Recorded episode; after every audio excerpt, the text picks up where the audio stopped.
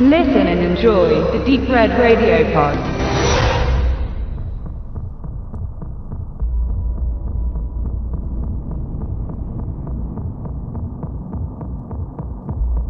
Nach Prometheus kommt Alien Covenant.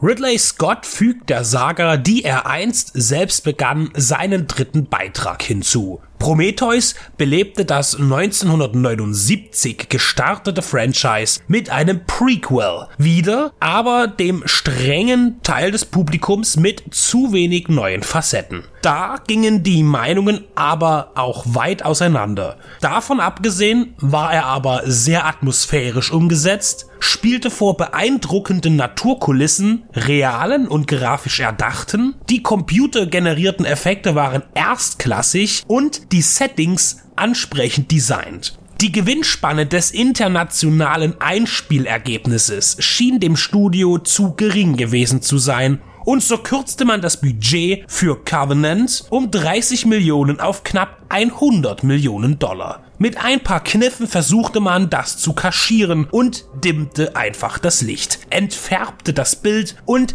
setzte auf eine düstere Stimmung. Das Ganze kann man sich als Back to the Roots verkaufen lassen. Covenant wirkt im Vergleich zu Prometheus sehr abgespeckt, was nicht zwingend schlecht ist. Nur machen sich die Einsparungen doch beim CGI deutlich bemerkbar. Oftmals bieten Oberflächen zu wenig Relief. Zugegeben sind diese Mängel nur bei Gegenständen auszumachen, die recht schnell durchs Geschehen fliegen, aber es fällt doch ins geschulte Auge. Kaschieren möchte man die programmierten Nachlässigkeiten auch durch einen schnelleren Schnitt, der untypisch ist für einen Ridley Scott Film und ihn deshalb auch nicht wie einen aussehen lässt. Nach der Hochglanz-Reanimation von 2012 kommt der neue Teil nun viel schmutziger rüber.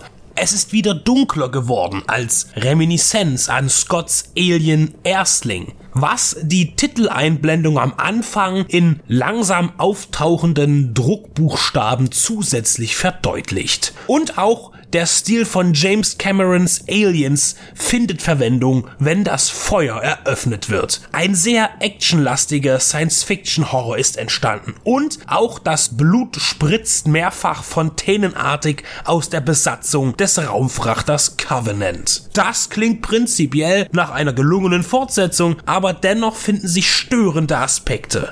Zum einen das bereits erwähnte Problem mit der Identifikation zu Ridley Scott, der hier künstlerisch wirklich nicht zu erkennen ist. Des Weiteren sind es Kleinigkeiten. Die stürmische Montage, der Martial Art ähnliche Kampf zwischen den Androiden David und Walter, beide von Michael Fassbender dargestellt, und auch eine erotische Duschszene, die eigentlich immer willkommen ist, erinnert dann doch mehr an Alan Holtzmans Mutant das Grauen aus dem All, produziert von Roger Corman.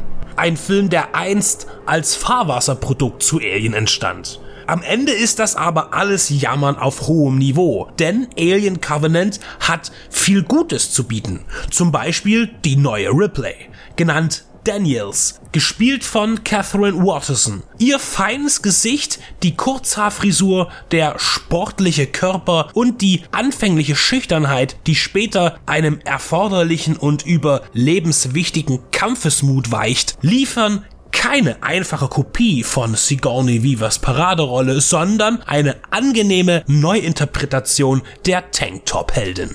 Der Rest der Crew, darunter Billy Crudup, Danny McBride und Carmen Echogo bleibt dann leider blass, wohingegen die Charakterisierung im Vorgänger viel deutlicher war. Die müssen dann aber eh rechtzeitig sterben, was zum nächsten positiven Eindruck führt.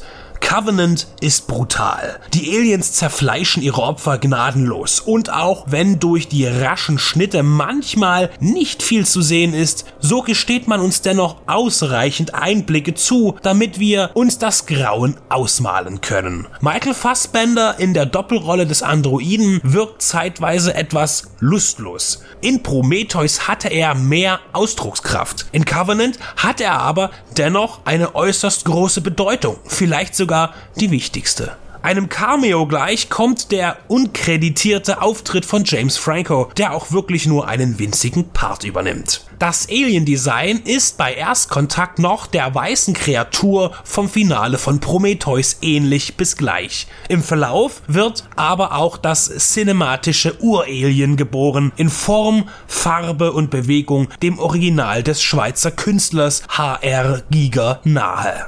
Zurück zum Horror zurück zur Action ist das Credo des neuen Alien, dem man einzig anlasten möchte, dass man ihm mehr finanzielle Liebe entgegengebracht und Scotts optische Handschrift gelassen hätte, falls er es nicht sogar anders und genau so wollte. Die Klage der inhaltlichen Kreativlosigkeit wurde bereits von Teilen des Fandoms eingereicht. Die Mannschaft eines Raumschiffs wird aus dem Kryoschlaf geweckt, ein Notrufsignal, man schaut nach dem Rechten, man stößt auf E.T. und das Chaos bricht aus.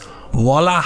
Diese Kritik ist auch in der Tat erlaubt und dieses Mal sogar berechtigt. Ganz im Gegenteil zu Prometheus, dem dies ungerechtfertigt vorgeworfen wurde. Man darf aber eben auch nicht zu viel erwarten von einem Story-Entwickler, der seinen ersten Füllerstrich für eine Episode Sex and the City setzte und später auch Green Lantern für Warner schrieb. Das Drehbuch selbst ergab sich aus der Zusammenarbeit des Skriptdebütanten Dante Harper und dem erfahrenen John Logan, der unter anderem für Spectre, Skyfall, Hugo Cabret oder Gladiator steht.